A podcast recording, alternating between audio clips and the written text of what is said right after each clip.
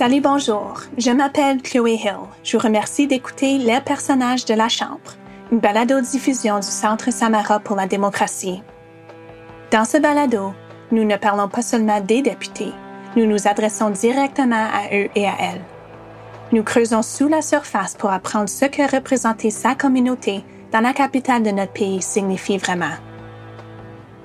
Nous voulions tout savoir, ce qui se passe en coulisses, y compris les drames et les intrigues politiques. Mais surtout, nous voulions découvrir des députés en tant qu'êtres humains ayant leur propre histoire à raconter. Dans cette série en six parties, nous entendrons des témoignages d'anciens et anciennes députés des 42e et 43e législatures du Canada, c'est-à-dire des parlementaires qui ont quitté leur fonction entre 2015 et 2021. Nous découvrirons leur expérience à la Chambre des communes et entendrons leurs conseils sur la façon d'améliorer l'expérience d'un ou une députée, pour la personne qui porte le titre, mais aussi pour nous, le public qu'ils servent. L'épisode d'aujourd'hui présente M. Guy Caron, qui a représenté la circonscription québécoise de Rimouski-Neigette, Témiscouata, les Basques à la Chambre des communes pour le nouveau Parti démocratique du Canada entre 2011 et 2019. Guy s'est engagé au sein du NPD car il croyait en les convictions et le pragmatisme du chef de parti Jack Layton. Dans cet épisode, Guy discutera du leadership, de la démocratie parlementaire et de sa transition vers la politique municipale. Voici notre discussion. Pouvez-vous me parler un peu de vos premiers souvenirs en ce qui traite de la politique ou vraiment l'engagement civique? En général, ça n'a pas été durant mon adolescence, ça n'a pas été même... Euh, je dirais que ça a commencé vraiment à l'université. Je n'avais pas l'intention de partir en politique, sauf que la politique publique m'intéressait et j'ai donc commencé à travailler en politique publique, en commençant par le Conseil des Canadiens et ensuite euh, avec euh, le syndicat des communications de l'énergie du papier.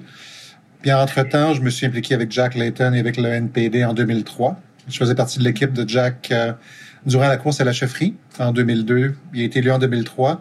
Et c'est là que j'ai commencé à développer le NPD, si l'on veut, dans l'Est du Québec, étant candidat dans trois élections avant la quatrième où été élu dans la vague orange. Alors, je pensais pas être en politique après mon expérience en politique étudiante. Hein. Euh, je pensais m'impliquer en politique, mais devenir député, non, j'y comptais jamais. C'est arrivé par accident. Et disons que j'ai fait du mieux que je pouvais dans les circonstances. J'ai pas vraiment voulu une carrière politique. je, me, je, me je me présentais parce que je croyais dans Jack Layton. Je croyais dans le parti, mais jamais je pensais que je me ferais élire. Alors, je le faisais par conviction. Écoutez, pour vous donner une idée, quand je me suis présenté la première fois en 2004, l'élection précédente en 2001, dans la circonscription de Rimouski, le NPD avait eu 1% des voix. Alors, non, je pensais pas que le Rimouski allait voter pour le NPD avec ma candidature ou une autre, mais je croyais suffisamment dans Jack pour tenter de développer, défricher le terrain politique, si l'on veut, pour le NPD et pour Jack Layton. Et qu'est-ce qui vous a incité à vraiment vouloir vous présenter d'année en année? Conviction. Euh, été impliqué dans le NPD, la section québécoise, hein, et comme le NPD avait eu une longue traversée du désert au Québec, hein, j'ai vu qu'il y avait plusieurs jeunes. J'étais élu à 42 ans, donc c'était durant ma trentaine que j'étais militant avant d'être élu. Puis il y avait des jeunes, Pierre Ducasse, Pierre La Liberté, Laura Calela, bien, bien des gens avec qui je me suis lié d'amitié et qui ont été aussi comme moi attirés par le message, par les valeurs de Jack Layton. C'est vraiment ce qui nous a unis ensemble et qui nous a poussé à, à vraiment je pas tenter l'expérience politique. Personne d'entre nous ne pensait vraiment être élu. On le faisait beaucoup plus pour dire on prépare le terrain pour ceux qui vont nous suivre. le seul que je pourrais dire que j'admirais, c'est Jack Layton. Je veux pas le, sanctifier ou quoi que ce soit. Il avait ses défauts, il avait ses qualités, puis j'étais assez proche pour les, les voir, les constater tous les deux. Mais euh, la question de l'authenticité, la question de, de la conviction, du pragmatisme également dont il faisait preuve, pour moi, c'est tous des éléments qui, pour moi, devaient transformer le NPD et qui rendaient le parti vraiment intéressant à mes yeux. Parce qu'auparavant, j'étais sympathique au NPD. C'est vraiment avec Jack Layton que j'ai été convaincu de faire le poste supplémentaire pour être actif en politique. Alors, en entrant dans le poste aussi, quels étaient vos objectifs? Ben, pour moi, c'est un des éléments qui me poussait à, appuyer Jack. C'était, je suis un progressiste. J'ai travaillé dans les mouvements progressistes, société civile, mouvement étudiant. J'ai travaillé dans les syndicats. Pour moi, ce que je voulais voir du NPD, c'était vraiment une, perspective pragmatique et aussi de ne plus être uniquement la conscience du Parlement, mais de, viser à, tenter de gouverner. Euh, et c'est ce qui m'intéressait. Et comme député, je voulais continuer à travailler pour m'assurer que le parti en chambre, comme de l'extérieur, poursuivrait cette voie-là. C'est-à-dire de pas juste être euh, être une conscience, de pas uniquement être là pour des gains moraux, mais de pouvoir vraiment avoir un poids significatif dans les décisions pour une perspective de gauche. Entre autres, parmi les causes que j'ai pris à bout de bras, étant donné mon, mon background d'économiste, euh, la lutte contre les paradis fiscaux, contre l'évasion fiscale et les paradis fiscaux est extrêmement importante. Et pour moi, c'est beaucoup plus que simplement dire les riches doivent doivent payer leur part ou encore euh, il faut absolument qu'on euh, qu'on élimine toutes les échappatoires fiscales. C'est plus complexe que ça. Et toute la nuance, la complexité fait partie du processus de gouvernance. Et c'est vraiment ce que je voulais aider à implanter au sein du parti. Il faut comprendre qu'au niveau du NPD, dans la députation québécoise, on avait eu 59 députés qui avaient été élus. Puis je peux dire sans crainte de me tromper que j'étais probablement le troisième en termes d'expérience. Il y avait Tom Mulcair, bien sûr, qui était le chef adjoint, et Françoise Boivin, qui avait fait un mandat comme député libéral. Et moi, j'étais déjà à Ottawa. Dans mes fonctions d'économiste, j'avais aussi une fonction de responsable de relations gouvernementales. Donc, je faisais déjà partiellement du lobbying à Ottawa. Je présentais devant les comités et au Sénat et à la Chambre des communes. Donc, j'avais déjà une expérience. C'est une des raisons pour laquelle Jack, initialement, dans le premier caucus, m'avait nommé le président du caucus québécois pour aider à supporter, à, alléger le travail du WIP et du leader parlementaire dans toute cette nouvelle députation de, de, de, de députés inexpérimentés qu'on avait à guider dans le processus. Donc, ça, ça, a été, ça a été rapide. On avait des députés qui n'avaient pas de bureau encore. on se promenait avec notre sac à dos. Euh, ils nous avaient donné des bureaux temporaires à l'édifice Howard, qui était maintenant le, bureau du personnel du NPD. Donc, on avait au moins des espaces temporaires, le temps qu'on puisse avoir des bureaux qui nous soient alloués.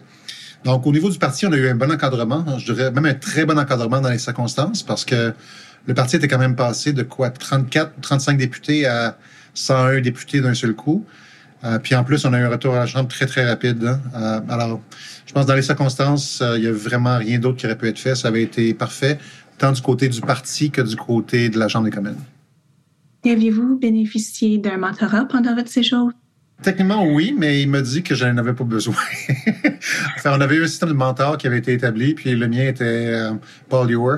Et Paul, on s'est rencontrés, on se connaissait déjà, étant donné mon passé d'activiste au NPD et et à Ottawa. Donc, il m'a dit, écoute, on se rencontre, mais je sais qu'on n'aura pas besoin de se voir si souvent que ça. Et encore à ce stade précoce, pouviez-vous décrire aussi votre relation avec le chef de parti? Avec Jack, euh, ça a été vraiment, ben, écoutez, on a eu une relation pendant le mois qui a pu être en chambre, mais c'était, il était débordé, évidemment. Euh, j'ai eu l'occasion, mais je me souviens encore la dernière fois que j'ai pu le voir, c'était à la fin. On avait eu un filibuster qui avait, euh, qui avait marqué le, le mois de juin. Et à la fin du filibuster, on a eu la chance de jaser un peu. C'était la dernière fois que je l'ai vu de son vivant. Il prenait toujours le temps de jaser avec tout le monde, d'avoir toujours un mot euh, d'encouragement pour tout le monde. Hein. Euh, on se sentait fatigué à l'époque. J'aurais pas pu me douter qu'il était malade. Alors, bonne, bonne relation avec le chef. Et tant qu'à vous, qu'est-ce qui améliorerait ce processus d'intégration pour d'autres députés? J'ai pas de commentaires, honnêtement. Pour moi, ça a été if it ain't broke, don't fix it. C'est pas, il y, y, a honnêtement pas grand chose que je pourrais recommander. Ça aurait été idéal de mon côté. Est-ce qu'il y a de quoi aussi qui vous a surpris en étant député? Pas vraiment, encore une fois, parce que j'étais familier avec le travail.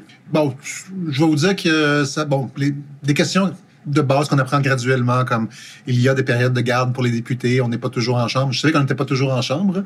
Mais savoir que c'était coordonné de cette manière-là, évidemment, c'était quelque chose que j'ai appris. Donc, il y a eu des petits éléments où il y a eu de l'apprentissage savoir comment fonctionnait, bon, certains éléments comme euh, la sécurité, tout ça, ce sont des éléments que j'ai appris au fur et à mesure. C'était moins accessible au commun des mortels, mais dans le processus politique, j'étais déjà bien informé en partant. Toutes les premières journées ont été passées pour faire tout le travail qui, instinctivement, je savais qu'est-ce qu'il y avait à faire. Alors, je me suis pas senti désemparé. Au contraire, ma priorité était de rassurer les gens qui avaient voté pour moi, mais qui me connaissaient pas. Dans toute la confusion qu'il y a eu après le 2 mai, parce que les gens se sont dit, waouh, on a 59 députés au Québec et il y avait une grande confusion, une grande, grand questionnement qui venait à, cause de ça. Et pour moi, c'était la priorité vraiment de rassurer les gens à Rimouski, Nejet, Témiscouata, les Basques.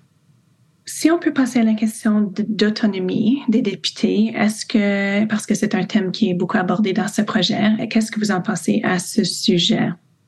Ben, c'est pas juste pour moi, c'est pour l'ensemble du Parlement, je pense, tout parti confondu. L'exécutif a trop de pouvoir. ça, c'est clair. Euh, je comprends qu'il y, y, a une question de pouvoir assurer un message cohérent dans un parti politique. C'est tout à fait compréhensible, particulièrement dans un contexte où les médias utilisent le moins de conflits pour tenter de démontrer les... Euh, le conflit fait vendre. Alors, s'ils peuvent pouvoir découvrir là où il y a des différences d'opinion, en font une montagne pour que ça puisse être vu comme étant un conflit au sein du parti. Mais au-delà de ça, euh, il n'y a pas de justification. Ma plus grande déception, en fait, en termes d'autonomie, ça a vraiment été les comités pas l'autonomie que le parti nous donnait, mais il était clair que les comités, qui pour moi étaient vraiment l'endroit où on laisse tomber nos partis, où est-ce qu'on fait vraiment le travail principal d'assurer l'imputabilité du gouvernement, c'est clair que c'est plus le cas aujourd'hui. C'est la seule place dans, tout le processus parlementaire où on peut s'appeler par nos noms, parce qu'on ne représente pas des circonscriptions, parce qu'on ne représente pas des partis politiques. Et tout ça a été pris, le, le, contrôle a été pris par le whip, par les bureaux de whip de tous les partis politiques. Mais c'est la même chose aussi en chambre, hein, en général. Je pense qu'il y a des éléments qui sont des éléments qui sont principaux dans les politiques de parti qui doivent faire l'objet de vote de confiance au sein du parti, qui doivent faire l'unanimité. Je comprends ça, les, principes fondamentaux. Mais bien des cas, l'unanimité est demandée pour des raisons stratégiques purement et simplement, même si on est en désaccord. Alors, comme député, on peut toujours être autonome, mais toujours y aller selon nos convictions, le faire constamment est pas constructif. Et là, ben, faut toujours évaluer au quotidien, enjeu par enjeu, à savoir si ça rentre en conflit avec nos convictions profondes personnelles ou celles de notre circonscription. Et si c'est pas le cas, mais c'est là qu'on peut effectivement avoir une divergence. Mais la divergence entraîne souvent un conflit avec le parti et éventuellement euh, devenir indépendant, l'expulsion, la démission et, et autres enjeux. Et tout ça vient du fait que le contrôle, il doit y avoir un minimum de contrôle, mais c'est beaucoup trop loin présentement. Et vous aviez mentionné qu'il y a un écart. Alors, au début, vous aviez de l'autonomie, mais là, ça a changé au sein des comités, c'est ça? Non, non, non, non, ça a toujours été comme ça. Dès, dès le départ au comité, du temps où j'ai siégé, c'était juste, mm. juste quelque chose que moi, je ne voyais pas auparavant. Il y en avait probablement. Mais quand je lis, par exemple, euh, comment la Chambre, comment les comités fonctionnaient dans les années 60 et 70, les députés étaient là et c'était pas les partis politiques qui les contrôlaient. Le rôle des comités est d'assurer l'imputabilité du gouvernement, peu importe le parti politique qu'on représente. C'est plus le cas aujourd'hui. C'est devenu une extension de la partisanerie de la Chambre des communes. Et pour moi, c'est un des éléments qui fondamentalement nuisent à la démocratie parlementaire. Est-ce que votre parti s'attendait aussi que ses priorités passent avant ceux ou les attentes de votre circonscription? Non, j'ai pas senti ça. J'ai toujours, je me suis toujours senti libre de défendre les gens de ma circonscription, mais étant donné que surtout, surtout avec Jack, même par la suite, on avait quand même une bonne conformité entre les attentes du parti et les attentes des gens de la circonscription. Les enjeux que je défendais ici euh, étaient des enjeux que le parti défendait aussi. Alors, j'ai pas eu trop de difficultés. La seule, je dirais, le seul enjeu sur lequel il y a eu, euh, c'est pas automatique, si l'on veut, c'était l'enjeu d'énergie Est qui allait passer à travers la circonscription, le pipeline. Et évidemment, les environnementalistes et la gauche à Rimouski, les progressistes voulaient que je prenne position immédiatement contre le projet ce que j'ai refusé de faire initialement, parce que je me disais que mon rôle comme député, au-delà de représenter la gauche, les progressistes en général, c'est d'être aussi le point de crédibilité pour l'ensemble de la circonscription. Pouvez-vous aussi décrire la culture de travail au Parlement? Dans quel sens? Et on entend aussi un autre thème, c'est l'hyperpartisanerie. Et je me demande si ça vous a posé un défi ou aviez-vous trouvé que vous vous sentiez à l'aise? C'était pas, c'est une culture toxique ou c'est accueillant? Assez de diversité, ce genre de ces aspects-là.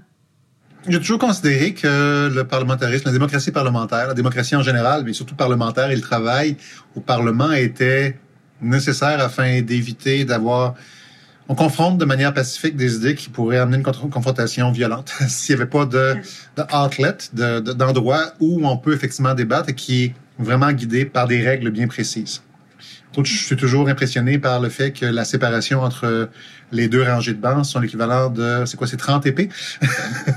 Il y a comme toute, une, une, dynamique guerrière qui est évitée de par le fait qu'on a un, forum dans lequel on peut discuter, de, discuter et, et débattre. Donc, c'est clair que une composante qui va être comment je pourrais dire, une expression qui va être inutile parce que honnêtement, j'ai jamais vu quelqu'un dont l'opinion a changé en attendant un débat, même le plus éloquent des débats ou des exposés qui étaient faits en chambre. C'est clair. D'un côté, lorsque j'entends des énoncés qui sont ridicules, qui sont basés sur des faits qui sont, carrément faux, l'argumentation circulaire, euh, tout ce qu'on a, il faut faire au moins le minimum pour pouvoir justifier notre position. Lorsqu'on fait simplement répéter, singer, euh, des positions qui nous sont données, des textes qui nous sont donnés pour lire, pour pouvoir supporter la position du parti d'abord et avant tout. Je pense qu'on rend service à personne. C'est ça qui est toxique. Euh, je pense que le Parlement est là pour au moins offrir à la population un théâtre dans lequel la population peut voir que les opinions sont considérées, euh, que les argumentations sont faites d'une manière qui soit sensée. Et aujourd'hui, c'est plus ça. Aujourd'hui, c'est euh, peu importe que ce soit vrai ou que ce soit faux, on va le dire en chambre, mais on va tenter de gagner la journée ou le cycle de nouvelles de 24 heures avec une phrase clé punch, même si la phrase est fausse, même si elle n'a aucun sens, même si elle est un, un illogisme flagrant. C'est the name of the game maintenant. Alors, je vous dirais que ce qui est toxique au bout du compte, c'est un, le manque de décorum, parce que de moins en moins de décorum à la Chambre des communes. Tout le monde, tout le monde en parle. Deux, euh, le manque de rigueur. On n'est même plus intéressé à pouvoir promouvoir la vérité. On veut juste promouvoir une argumentation qui supporte la position du parti. Là, je parle en termes généraux. Il y a évidemment des gens qui sont plus rigoureux à l'intérieur. Ça peut arriver. Et évidemment, ben, moi, mon expérience n'a pas été aussi mauvaise que d'autres qui ont pu l'avoir, comme les femmes en particulier, où il y a effectivement des insultes ouvertes, il y a vraiment de la misogynie. Euh, des expressions de racisme, j'en ai vu aussi. Alors, pour d'autres personnes, particulièrement qui ont des expériences différentes, qui ne sont pas aussi privilégiées, euh, je peux percevoir que l'expérience est plus difficile. Lorsque vous parlez d'un manque de décorum ou de rigueur aussi, est-ce qu'il y a des exemples qui vous viennent à l'esprit? Simplement la paire de questions. est-ce que j'ai besoin d'en dire davantage? Il y a zéro respect pour l'intelligence de la population à l'intérieur, ni même l'intelligence des députés à l'intérieur. Sans compter tout le heckling, tout les, les, le chahutement qui se passe. Euh, encore une fois, je parle en termes généraux. De mon côté, j'ai toujours voulu, toujours respecter les gens qui je parlais. Je peux attaquer les idées, mais jamais j'ai attaqué les gens. J'ai jamais attaqué leur motivation non plus. Euh, puis je pense que j'ai gagné une bonne partie du respect de la Chambre des communes grâce à cette approche-là. Et ça m'a permis aussi de pouvoir tisser des liens avec des députés qui étaient non seulement de mon parti, mais de partis opposés des gens chez les conservateurs avec qui j'avais absolument aucune affinité politique, qui sont devenus des bons amis parce qu'ils avaient d'autres qualités, entre autres le sens de l'éthique. Euh, même si je suis pas d'accord avec leur opinion, même si je suis en, en désaccord avec leur fondement, mais je sais qu'ils ont un sens de l'éthique, je sais qu'ils font les choses pour les bonnes raisons dans leur perspective. Hein. Ça, je suis prêt à le reconnaître, hein. Puis ça me permet de me rapprocher de bien des gens, même si je suis dans nos partis. Puis j'ai pas besoin de dire que j'étais d'accord avec lui, j'ai juste besoin de dire que c'était un bonhomme qui avait un, un respect de l'autre, qui avait une écoute, euh, qui avait un sens de l'éthique qui était irréprochable. Hein. Mais on voit pas ça vraiment si souvent que ça. C'est triste, c'est dommage. Et quelles étaient vos stratégies pour vraiment retrouver ce, respect entre les divers partis aussi? Entre autres, c'est le respect appelle le respect. Je les respectais. Donc, euh, c'est difficile avec quelqu'un qui nous démontre un respect. Encore une fois, respect ne veut pas dire que je respecte des positions qui sont inacceptables. Je vais, je vais attaquer les positions qui sont inacceptables. J'ai pas de problème avec ça. Mais je vais, toujours respecter la personne. Même si je suis en désaccord avec la personne, même si mes valeurs morales sont différentes de, celles-là, je vais respecter. Il y a des gens que je peux vraiment pas se sentir en termes de personnalité, des gens que dans la vie de tous les jours, ça n'était pas député, je verrais jamais, puis je j'aurais aucune intention de connaître davantage parce qu'ils me répugnaient, puis ça, il y en avait. Mais c'est pas parce qu'on avait un parti politique différent que les personnes qui au contraire, de qui je peux trouver des qualités. Je n'avais aucune raison de ne pas m'approcher de ces personnes-là, même si on avait des débats houleux, même si on, on, on attaquait nos idées mutuellement en chambre. Euh, par la suite, on, on jasait, puis on, on plaisantait, puis on, on essayait de trouver ce qu'on avait en commun aussi. C'est quelque chose qui se voit, mais ça se voit malheureusement trop plus souvent par rapport à, à tout le théâtre et tout le grotesque qu'on peut voir en chambre. Et vous avez fait référence aussi à l'incivilité qu'on voit dans la Chambre. Et je me demande, est-ce que vous avez trouvé que cela a affecté votre efficacité en tant que votre rôle de député? Pas particulièrement. Je, moi, j'ai pas fait l'objet vraiment de d'insultes tant que ça. Rien que je peux pas endurer, évidemment. Je vous dirais que ce qui affectait, c'est davantage ma motivation. Je l'écris dans le questionnaire que j'ai rempli avant le avant l'entrevue, mais je dirais que ma pire expérience, la plus grande déception a été les comités et voir à quel point les comités ont été dénaturés. Mais ma pire expérience, pour moi, ça a été la période de questions. Pour moi, c'est 90 minutes par jour de ma vie que je verrai, j'en verrai plus jamais. c'est à peu près la période de temps la plus inutile et malheureusement, c'est la seule où on est obligé d'y être, à part les votes. Et qu'est-ce qui vous a, c'était quoi les facteurs qui ont contribué au fait que c'était la pire euh, expérience? Parce que c'est une période de fausses questions et de pas de réponse. Il n'y a, rien, y a rien qui nous, y a rien qui force les questions à être pertinentes. Il n'y a rien qui force les questions à être basées sur des vraies prémices. Puis il n'y a rien qui force une réponse à être reliée à la question qui a été posée. C'est quoi la charade? Hein? Pourquoi on est là? C'est la, la période la plus visible pour montrer c'est quoi la démocratie à la population canadienne. Et c'est un, un pauvre spectacle qui n'a aucune productivité. Et on a parlé un peu de la culture du travail. Comment est-ce que votre identité a-t-elle été prise en compte dans votre travail? Est-ce qu'elle a été respectée et valorisée? je veux dire, par identité, je veux dire votre race, mm-hmm. euh, genre, langue aussi. là, je suis un homme blanc, alors c'est, à Ottawa, c'est plus facile quand on est un homme blanc, ça va de soi. La langue, euh, oui, la langue, euh, on essaie de faire respecter l'usage du français le plus possible. Au niveau du parti, il y a beaucoup de choses qui ont changé, justement, de par cette prédominance. C'est la première fois qu'on avait une majorité de francophones au sein du NPD. Ça s'est pas renouvelé par la suite, hein. mais au moins ça, ça nous a permis de pouvoir essayer de changer la culture du parti en ce sens-là, puis de la rendre plus facile et que le parti puisse modifier son comportement. Alors je dirais qu'au niveau de la langue, effectivement, il y a eu, euh, ça a apporté des changements. Comme homme blanc, je peux pas dire qu'il y a eu des ajustements qui ont été nécessaires de ma part ou celle du parti ou du Parlement, parce que le Parlement a été forgé pour les hommes blancs. Alors, c'est vrai. Je dis pas que c'est idéal, je dis pas que c'est la c'est ce qui devrait être, mais c'est la réalité. Et pour reprendre le point de les droits linguistiques ou le, français en général aussi, comment est-ce que les questions relatives à la langue ont été perçues et priorisées pendant votre mandat? Ils l'ont été par le parti politique, oui. C'est clair que le NPD procédait déjà justement. Est-ce qu'ils sont encore là aujourd'hui? Je ne m'avancerai pas tant que ça. Ce qui était plus compliqué, en fait, je vous dirais, au niveau de la langue, c'était au niveau des journalistes francophones. Parce que là, c'était le NPD. On avait beaucoup de nationalistes québécois, pas nécessairement des souverainistes, mais des nationalistes québécois qui étaient vus comme, qui se voyaient aussi, puis je m'inclus dans le nombre, comme des défenseurs de l'identité québécoise, du, fait français. Mais aussi, lorsqu'on avait des postes de porte-parole sur différentes questions, on avait une responsabilité de parler pour l'ensemble du pays, pas juste pour notre comté. Alors moi, je m'étais fait une règle, comme quoi, quand je parlais quand je posais des questions, par exemple, en chambre, sur des éléments qui touchaient ma circonscription, quand je parlais comme député, je parlais toujours en français.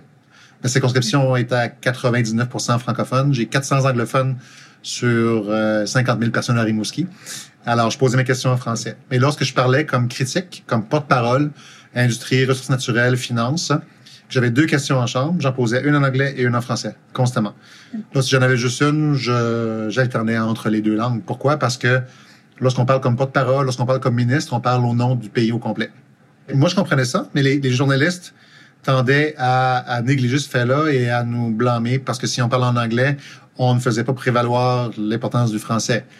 Alors qu'ils comprenaient pas la différence, même si on leur expliquait, il y avait une espèce de, de, de, fermeture à, ce concept-là. Généralement, en fait, quand c'était le comté ou des enjeux liés au comté, je le faisais encore en français. Donc, quand j'expliquais ça, c'était correct. Puis les gens aussi comprenaient l'avantage d'avoir un député qui était bilingue. C'est beaucoup plus facile pour faire des rencontres avec euh, des gens qui sont unilingues. Moi, j'étais bilingue, je peux me débrouiller dans les deux langues. Alors que mes prédécesseurs étaient unilingues français. Donc, eux avaient besoin de d'aller chercher un interprète lorsqu'il avait besoin de parler avec un ministre qui était uniquement anglophone. Monsieur Caron, que pensez-vous du Parlement hybride? Je déteste. C'était un, des facteurs qui a contribué à faire en sorte que j'étais heureux de ne plus, être député. Pouvez-vous élaborer? Oui, je déteste parce que pour moi, le Parlement, les relations doivent être en personne. C'est trop facile d'être chez soi, distant. Je pense que ce qui fait la force du Parlement, le fait de se regrouper ensemble de toutes les parties du pays, c'est d'être ensemble dans la même salle. Alors qu'un Parlement hybride, on est dans son comté, on est séparé, on est dans une réalité qui est celle de la circonscription, on est loin de l'autre réalité. Puis c'est ça le Parlement, c'est lorsqu'on est là, c'est dangereux parce qu'on est dans une bulle. Puis il faut savoir qu'on est dans une bulle qui est en dehors de toute la réalité de notre circonscription. Quand on est dans une circonscription, on est dans une bulle qui est en dehors de toute la réalité, de tous les compromis, tout le travail politique qui est à faire. Donc, pour moi, ce travail-là, il doit être fait en personne. En Zoom, c'est trop facile de juste euh, puncher, on fait le zoom, on s'en va, puis on passe à d'autres choses. Hein. Il n'y a pas d'engagement personnel. C'est la même chose, même raison pour laquelle je suis personnellement contre les votes à distance ou par euh, par bouton ou par switch. Euh, pour moi, je pense que quelqu'un qui va se prononcer, il va faire un vote, doit démontrer clairement qu'il va voter, doit se lever sur vidéo, de façon physique, pour démontrer qu'il est imputable ou qu'elle est imputable de cette décision-là. Et en ce qui traite de vos les plus grandes déceptions, comme je disais, c'était l'inutilité du travail. J'ai l'impression que j'ai perdu beaucoup de temps dans des éléments qui étaient essentiels. Période de questions, euh, comité, alors que les comités sont rendus tellement partisans que même si on avait des éléments importants à y traiter, ils étaient bypassés, c'était, c'était comme ridicule. Je dirais que tous les éléments qui, relèvent de l'hyper-partisanerie, pour moi, c'était du temps perdu. Dans le comté, j'étais tout seul, alors j'ai eu beaucoup de sorties.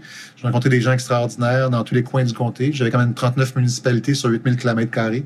Ça me permet de connaître beaucoup de gens avec qui j'ai encore beaucoup de contacts aujourd'hui, même si mon territoire se limite maintenant à la ville de Rimouski. Puis une des choses que j'aimais beaucoup au NPD, c'est que il y a des exceptions, bien sûr, mais en règle générale, il n'y avait pas de hiérarchie. Il y avait un respect, évidemment, que les employés avaient vis-à-vis des députés, mais quand on était ensemble dans le milieu social, il n'y avait pas vraiment de hiérarchie. On se parlait comme si on faisait une séparation entre le travail et, le, loisir. Donc, en général, c'était agréable pour ça. Honnêtement, j'ai au niveau social, j'ai pas de mauvais souvenirs. Ça a juste été agréable. Je pourrais pas vous dire quelque chose de gros, mais c'était juste toutes les habitudes qui ont été prises, le, le, le contact qui était là. Je peux vous dire pendant huit ans et demi d'être député, puis avoir été chef parlementaire et avoir agi euh, comme le chef du parti en chambre pendant presque deux ans, euh, d'avoir eu mon bureau à l'édifice du centre. Pour moi, ça a tout été des privilèges incroyables hein, dont j'ai bénéficié puis qui ont, qui ont enrichi l'expérience que j'ai vécue. Excellent. Et pouvez-vous décrire aussi le processus de sortie ou des engagements? Dans quel sens? Lorsque vous avez quitté votre poste, la fonction de député, est-ce ah. que c'était quoi ce processus-là? Ben, comme sentiment personnel, euh, le soir de l'élection, évidemment, ça a été difficile. C'était huit ans et demi de ma vie qui, qui tournait. Le lendemain, je suis rentré euh, couché à 2 heures du matin. Le lendemain, à compter de 6 h 30 j'avais des entrevues à la radio. Donc, le mardi, ça, lundi, mardi, ça n'a pas été facile. Euh, le mercredi matin, quand je me suis réveillé, je me dis, wow, je suis libre. Je peux faire ce que je veux maintenant. Alors, honnêtement, je n'ai pas vécu les dents que j'ai vu plusieurs de mes collègues vivre dans le passé. C'est comme c'est arrivé, c'est arrivé, on passe à d'autres choses. Hein. C'est toute une, toute une expérience que j'ai adoré vivre. Mais d'un côté, c'est fait, c'est fait. La population a donné son jugement. On va passer à d'autres choses. J'ai maintenant l'opportunité de faire d'autres choses. Mais ce qui m'aide aussi, c'est que j'avais un bon background, j'avais des bonnes expériences dans le passé. Je me suis bâti une bonne crédibilité comme député. J'ai perdu, j'avais juste 52 ans. J'ai encore bien des choses à vivre. Hein. Alors, ma situation était probablement la, la situation idéale pour, pour passer à d'autres choses. Et j'imagine que vos années en tant que député ont vraiment influencé votre trajet en tant que, ou de vouloir euh, vous présenter en tant que Marie de Rimouski. Oui, c'était pas, pas de donner que je ferais ça initialement. Il y avait une possibilité que j'explorais qui était de travailler à l'Université d'Ottawa. C'est la Charlotte Sud ou l'Institut pour la fiscalité et la démocratie de Kevin Page. Puis on commençait déjà à explorer la possibilité que je puisse travailler avec eux autres pour des formations à l'international. Mais entre-temps, la COVID a frappé. Donc, confinement, contrat perdu, plus de voyage. Et en regardant l'éventail des expériences possibles, la mairie est effectivement un élément qui, euh, qui m'intéressait beaucoup. Entre autres parce que je serais plus dans la position, je pourrais driver l'agenda. je, pourrais, je pourrais vraiment finalement être euh, en position de déterminer les priorités et d'agir plutôt que seulement avoir à commenter, même de façon productive. Alors oui, je dirais, si j'avais pas été député, je serais probablement pas maire aujourd'hui. Mais d'un côté, c'est pas forcément parce que la politique me manquait, mais la politique au niveau municipal est vraiment différente. À proximité, oui, pas de parti politique ici à Rimouski, donc ça aide beaucoup aussi. Ça donne une, saveur différente. Y a-t-il d'autres facteurs aussi qui contribuent? Vous avez la comparaison entre la politique fédérale et municipale. Quoi d'autre vous vient à l'esprit en termes de différence? Ben, c'est ça. Il n'y a, pas de, pas de parti politique. Euh, tout, tout le monde est indépendant. J'ai un conseil municipal de 11. Euh, proximité. Imputabilité aussi. L'imputabilité, on est imputable directement dans une période de questions. Imaginez si les citoyens venaient à la période de questions tous les jours et posaient des questions directement au premier ministre. Pourtant, c'est ce qu'on vit comme, comme conseil municipal. Les citoyens viennent à chaque deux lundis et viennent questionner directement le maire sur des initiatives qui sont prises. Euh, donc, c'est vraiment différent. Un autre élément, c'est aussi le fait que euh, on est des gouvernements de proximité, oui, mais on n'a pas, on n'a pas les fonds qui viennent avec, on n'a pas la diversité économique non plus. Donc, on a beaucoup de contraintes que n'ont pas les gouvernements provinciaux et fédéraux. Je donne un exemple. Avec l'inflation, au fédéral et au provincial, alors qu'on était supposé être en difficulté pour pouvoir balancer le budget, euh, avoir un surplus au fédéral, un surplus provincial. Pourquoi? Parce que l'inflation entraîne une hausse des, du, du coût des biens et services, donc une hausse des revenus de la taxe de vente, donc une hausse des revenus de l'impôt des particuliers et des compagnies. Alors que nous, on a une taxe foncière qui monte pas, euh, et on a des coûts qui montent selon le coût de la vie. Donc, nous, quand les coûts montent de 8% nos taxes ne montent pas de 8% Alors, on doit officiellement monter les taxes pour les gens. Se baser ou, baser notre financement largement sur une taxe sur la richesse et, je pense, euh, démodé, mais c'est la réalité avec laquelle nous sommes, nous sommes confrontés. Une grosse différence avec le fédéral et le provincial. On n'a pas le droit de faire des déficits. On sait qu'au fédéral ou au provincial, on s'en prive pas. Alors, il y a plusieurs éléments qui sont différents et qui entraînent d'autres défis auxquels j'ai pas été confronté auparavant. Et en quoi votre séjour à la Chambre des communes vous a-t-il changé? Je pense pas que ça m'ait changé, honnêtement. je pense pas être vraiment différent aujourd'hui que je l'étais auparavant, à part l'accumulation de l'expérience elle-même. Hein. J'ai toujours... mon identité n'a pas changé comme député, n'a pas changé avant par rapport à avant que je sois député, n'a pas changé non plus depuis que je suis maire. Je vois pas pourquoi ça changerait. C'est mon identité qui a fait en sorte que les gens m'ont fait confiance. Alors, je vois pas pourquoi je changerais. Je vois pas pourquoi est-ce que je laisserais ça me monter à la tête ou je changerais mon comportement par rapport à ça. C'est une question qui est un peu étrange. C'est une réponse qui est un peu étrange, mais vous me le faites réaliser. J'ai pas changé. mais c'est bien. Très bien, en fait. Je ne pense pas. Peut-être que d'autres personnes pourraient vous dire que j'ai changé, mais je pense pas. Et avez-vous des recommandations pour attirer et retenir les meilleurs et les plus intelligents en tant que député? Non. non. Ils vont, ils, vont, ils vont voir comme moi, pour ceux qui sont... C'est pas une question d'être brillant ou intelligent, je pense que c'est une question d'empathie, puis une question de vouloir, vouloir être utile. Je me demande à quoi, outre le fait que c'est un exutoire pour les passions, ça nous permet de verbaliser tout ce qui pourrait autrement donner lieu à des débordements plus physiques. Hein. Je vois pas l'utilité du Parlement aujourd'hui. On a des gouvernements qui agissent comme des monarques pendant quatre ans, qui se foutent de l'opposition. On a des oppositions qui ne visent qu'à gagner des cycles de 24 heures. Euh, on n'a plus de réflexion. On prend la population. On n'élève pas le niveau du débat. Donc, on assume que les citoyens ne peuvent pas comprendre des débats plus sophistiqués, plus, plus raisonnés. Euh, honnêtement, c'est bien qu'on ait des gens qui soient intelligents, qui soient, qui soient volontaires, mais les gens qui, qui le sont, puis qui désirent faire leur marque d'un point de vue individuel, sont absorbés ou sont rejetés. A pas vraiment de débat. Moi, je ne retournerai pas en politique fédérale aujourd'hui. Oui. Un, avec mon parti, je une question que vous aviez présentement, je ne relis pas mon parti, mais je suis revenu vis-à-vis de mon parti à la position que j'avais auparavant. C'est comme je l'ai suis, je suis sympathique au parti, mais je ne me présenterai pas parce que ça ne représente plus vraiment ce que j'ai vu dans le parti sous Jack Layton. C'était vraiment lui qui m'avait amené. J'ai essayé d'apporter des changements puis de le perpétuer aussi avec ma participation à la course à la chefferie en 2017. Je comprends que j'avais pas la machine, je comprends que je partais derrière tout le monde parce que j'étais le plus nouveau, le plus récent des députés qui se présentaient. J'ai mené une bonne campagne, j'en suis fier. Mais il reste que le parti est revenu ce qu'il était auparavant, c'est-à-dire une caution morale, une, conscience morale qui est pas vraiment intéressée à, à qui ne donne pas les moyens de pouvoir élever le débat et de pouvoir amener des changements significatifs on se fie sur des petites victoires en espérant que ça va se concrétiser avec une augmentation de la popularité, peut-être plus de chances de faire élire trois, quatre députés de plus. Ça, j'en ai assez. j'en ai assez, c'est plus productif. J'aime autant passer mon temps ici où je peux faire vraiment une différence pour la vie des gens, euh, on essaie de lutter contre les changements climatiques à Ottawa, mais avec un gouvernement qui décide d'ignorer tout ce que l'opposition peut lui donner, une opposition qui, bien souvent, peut tenter de faire en sorte que le gouvernement paraisse mal, plus que d'être productif dans, la critique qui, est présentée. J'aime autant travailler ici pour mettre en place des mesures pour euh, que Rimouski puisse faire sa part à la lutte et l'adaptation au changement climatique.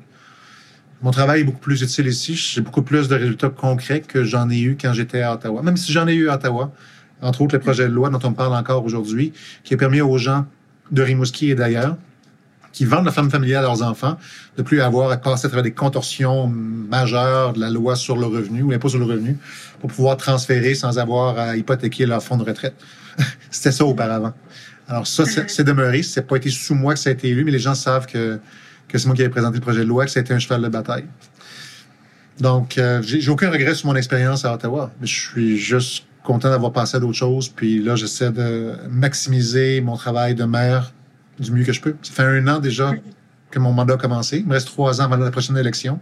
J'espère faire au moins deux mandats, puis d'avoir changé, transformé Rimouski pour le mieux d'ici la fin du deuxième mandat. En répondant, vous avez fait un questionnement de la valeur du modèle du gouvernement. je me demande, aviez-vous des suggestions pour apporter des bons changements au format? Ben, le plus évident pour moi, c'est euh, d'y aller pour une proportionnelle mixte. C'est clair, mais le gouvernement ne va pas dans cette direction-là. Honnêtement, je vois même quand le NPD est au pouvoir dans les provinces, ils vont pas dans cette direction-là. Puis pour moi, ça passe vraiment par là. Le, système parlementaire britannique a été conçu pour un système biparti. On n'est plus juste deux partis, on est rendu à cinq partis. Ça marche plus. Alors, ce qu'on a besoin, c'est d'avoir une proportionnelle. on parle pas d'une proportionnelle pure, bien sûr, on parle d'une mixte. Je commencerai pas à, parler des différents systèmes. En général, ce que ça fait, c'est comme aucun parti n'a aucune chance ces jours-ci de pouvoir aller chercher 50% des voix. Ben, une proportionnelle mixte donc basé sur les comtés plus un, excellent siège. C'est la base de listes qui sont fournies pour pouvoir compenser euh, l'écart avec popularité ou le montant de vote qu'ils ont obtenu. Ben, ça fait en sorte que si aucun parti ne peut avoir une majorité, ça force les partis à travailler puis à, aller chercher des compromis. C'est ça la politique. La politique, c'est c'est l'art du possible. C'est de pouvoir prendre des positions qui sont irréconciliables et tenter de trouver un juste milieu où personne n'aura ce qu'il veut à 100 et tout le monde doit pouvoir mettre de l'eau dans son vin et négocier et en arriver à une entente. Dans les pays où il y a une proportionnelle mixte, c'est ce qui se passe. Dans les pays comme nous, où avec 39% des voix, on a 100 du pouvoir, et dans une culture de plus en plus où on méprise l'opposition, c'est invivable. Hein. Alors pour moi, la seule manière de pouvoir avoir un changement qui soit significatif, c'est d'avoir une proportionnelle mixte. Alors, éventuellement, avant, avant qu'on y arrive, il va falloir avoir une implosion du système. Cela m'amène à la fin de mes questions. Merci encore, Monsieur Caron, pour vos réponses généreuses et pour votre sagesse. Est-ce qu'il y a autre chose que vous vouliez ajouter? Pas vraiment. J'aimerais à votre disposition si vous avez d'autres questions. Euh, je veux pas que vous ayez l'impression que je suis négatif par rapport à mon expérience. J'ai adoré mon expérience. C'est un, un, privilège qui donnait à très, très peu, très peu de gens de vivre ça. Euh, j'ai vécu, j'ai connu des gens exceptionnels. Euh, dans tous les partis politiques, dans toutes les sphères du Parlement. On n'a même pas commencé à parler des employés, que ce soit les gardes de sécurité ou les greffiers ou les tous les gens qui font en sorte que que le système puisse fonctionner, puis qui qui se dévouent corps et âme. Euh, mais il y a des éléments qui comment je pourrais dire? Il y a des gens qui il y a des députés qui sont là qui s'en foutent vraiment ils sortent ils sortent ils ont vécu leur expérience ils passent à d'autres choses mais mais une frustration pour moi, c'est qu'il y a tellement de possibilités de rendre ça constructif. Puis présentement, on, on, tente de consolider dans une espèce de médiocrité où, l'on refuse de, donner au Parlement le rôle qu'il devrait avoir, c'est-à-dire de grands rassemblements, de grandes chambres des communes canadiennes.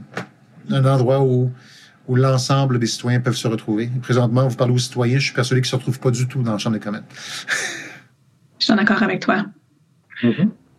Alors, mais encore une fois, je vous remercie de vous libérer pour cette occasion et c'est sûr qu'on vous tiendra au courant à, à l'évolution du, du projet. Cette entrevue a fait ressortir quelques éléments afin d'améliorer et assurer que le système parlementaire soit plus démocratique. Nous tenons à remercier encore une fois Guy pour sa contribution à ce projet. Dans notre prochain épisode, nous aurons une conversation avec M. Jean-Claude Poisson qui nous amènera dans les coulisses de la Chambre des communes et soulignera l'importance de l'agriculture, de l'éthique du travail et de la famille. Merci d'avoir écouté les personnages de la Chambre. Un grand merci à tous les anciens et anciennes députés et merci à vous d'avoir écouté les personnages de la Chambre. Je m'appelle Chloé Hill, coordonnatrice de recherche au Centre Samara. L'équipe qui soutient ce balado est composée de Sabrina Dallin, Beatrice Wayne, Vijay Kumar, Colm O'Sullivan et David Moreau. La chanson thème a été composée par Project Whatever. Nous sommes reconnaissants au patrimoine canadien pour son soutien financier. Le Centre Samara pour la démocratie est une organisation caritative non partisane. Notre mission est de réaliser une démocratie résiliente avec un public engagé et des institutions réactives. Pour soutenir notre travail, visitez samaracentre.ca et cliquez sur Faire un don. Ce balado fait partie du projet d'entrevue avec les députés sortants et sortantes.